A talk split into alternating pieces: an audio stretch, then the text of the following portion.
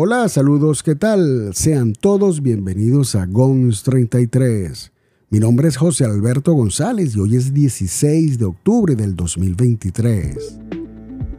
Recientemente Apple sacó a la venta el iPhone 15 Pro Max, buque insignia de la marca, con un nuevo y estilizado diseño que nos ofrece además un nuevo procesador, el chip A17 Pro que cuenta con un CPU y GPU de 6 núcleos cada uno.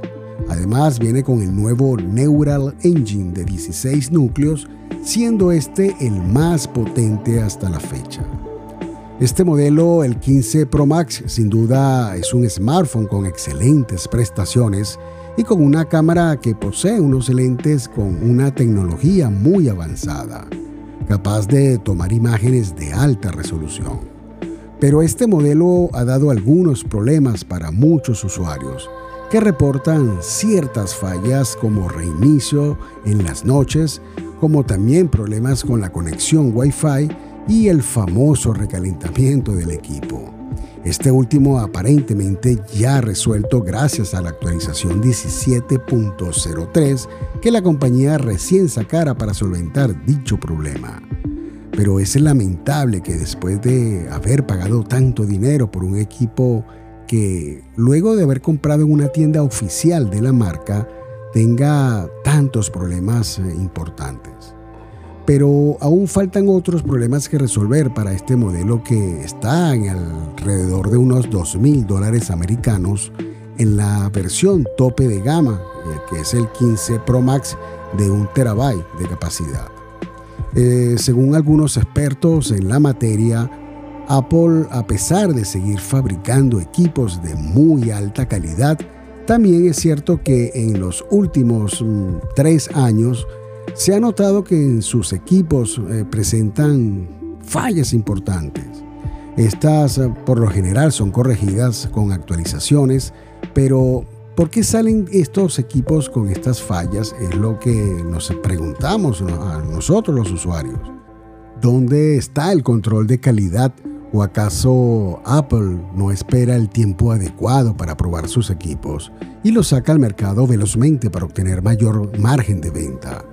Es cierto que otras marcas también presentan problemas en algunos de sus smartphones, pero Apple es una compañía tan importante y situada entre las primeras en venta en todo el mundo.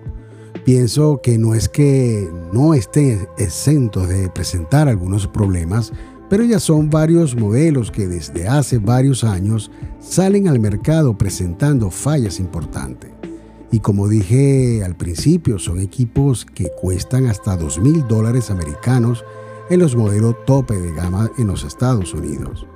Cabe destacar que este modelo que cuenta con una pantalla Super Retina XDR tiene un sistema de, brillo de pantalla OLED de 6.7 pulgadas con una resolución de 2796 por 1290 píxeles.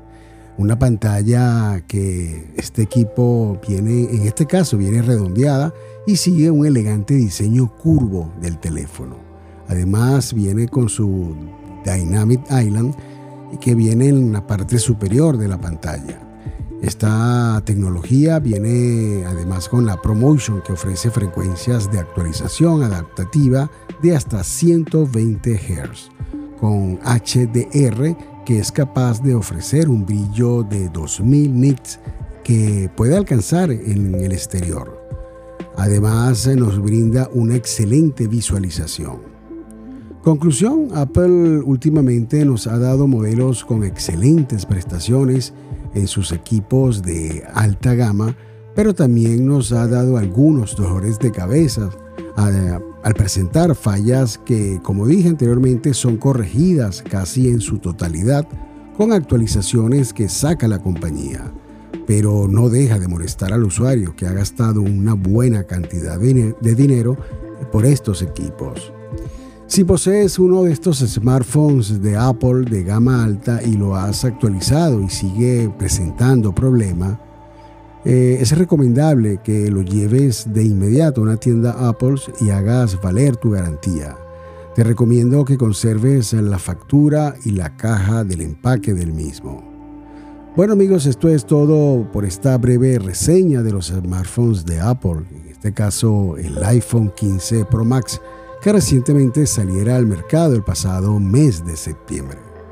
Les habló José Alberto González y los espero en el nuevo capítulo acá en GONS 33, un podcast de tecnología.